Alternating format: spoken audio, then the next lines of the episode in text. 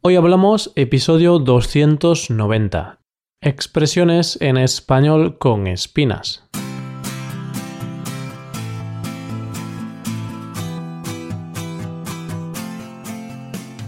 Bienvenido a Hoy Hablamos, el podcast para aprender español cada día. Ya lo sabes, publicamos nuestro podcast de lunes a viernes. Puedes escucharlo en iTunes, en Android o en nuestra página web Recuerda que si quieres ver la transcripción y la hoja de trabajo tienes que ser suscriptor premium. Puedes hacerte suscriptor premium en hoyhablamos.com. Bienvenido de nuevo a un episodio de Expresiones Españolas. Como siempre te decimos, siempre intentamos buscar palabras o expresiones que se utilizan a diario. Para hoy te traemos una serie de expresiones que tienen algo en común Todas ellas contienen la palabra espina. Vamos a descubrir cinco nuevas expresiones. Hoy hablamos de expresiones con espinas.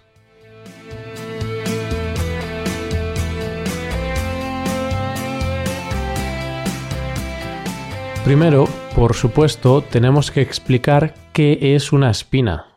Una espina es una púa que nace del tejido de las plantas, por ejemplo, del tronco de una rosa.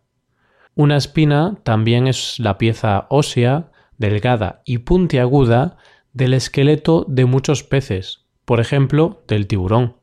Cuando comemos pescado, las espinas son muy engorrosas. Al final siempre te acabas comiendo una espina o te clavas la boca con ella. no obstante, hoy no estamos aquí para hablar de flores o de peces. Eso mejor lo dejamos para otro episodio.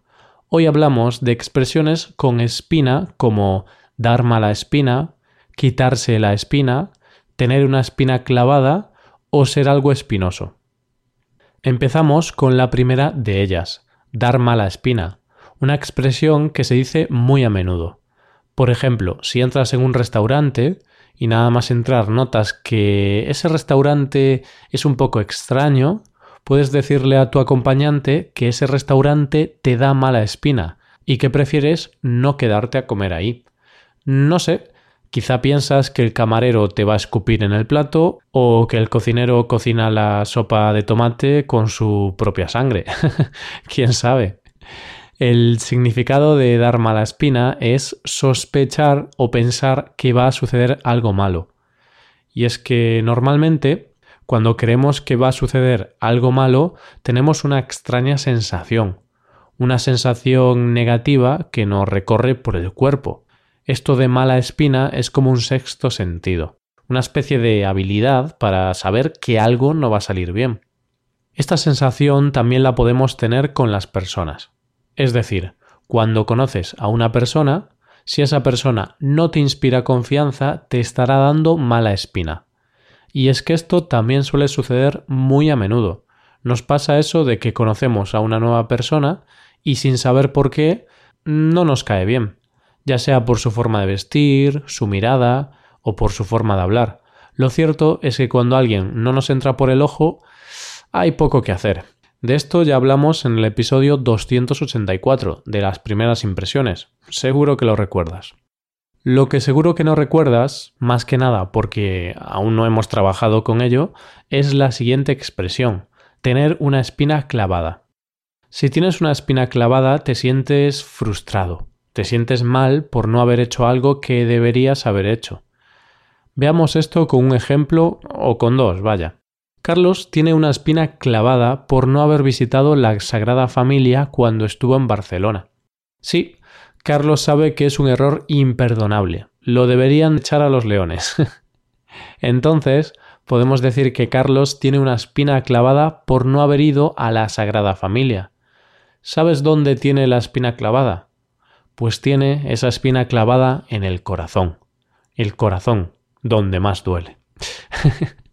de forma metafórica, claro. Nadie le ha clavado una espina en su corazón. Faltaría más. Veamos otro ejemplo. María tiene una espina clavada por no haberle dicho al chico que le gusta que quiere tener una cita con él. Ay, María, no dejes pasar esta oportunidad e inténtalo. Los trenes solo pasan una vez en la vida. Pídele una cita, María. bueno, bueno, que se me va la olla. Sigamos con el episodio. Como te decía, se puede decir que tienes la espina clavada cuando te sientes frustrado por no haber hecho algo que deberías haber hecho. Sin embargo, también utilizamos esta expresión cuando deseamos algo, cuando tenemos algo que cumplir. Por ejemplo, si uno de tus sueños siempre ha sido saltar en paracaídas y aún no lo has hecho, puedes decir que tienes la espina clavada de saltar en paracaídas. Con otro ejemplo, también podría decir que tengo la espina clavada de que me toque la lotería. Obviamente es algo que todos deseamos, por lo que podemos decir que esa es una espina clavada que todos tenemos. Una espina clavada mm, bien clavada, digamos que clavada profundamente en el corazón. Pero claro, es casi imposible ganar la lotería. Y más si no jugamos a la lotería nunca, como es mi caso. Hablamos ahora de otra expresión, una expresión relacionada con lo que acabamos de comentar. Hablamos ahora de quitarse la espina. Y esto es exactamente lo contrario de lo que acabamos de tratar. Antes teníamos una espina clavada. Ahora nos quitamos esa espina. Alguien que se quita una espina es alguien que se desquita, que hace algo que quería haber hecho antes, algo que le preocupaba o le enfadaba.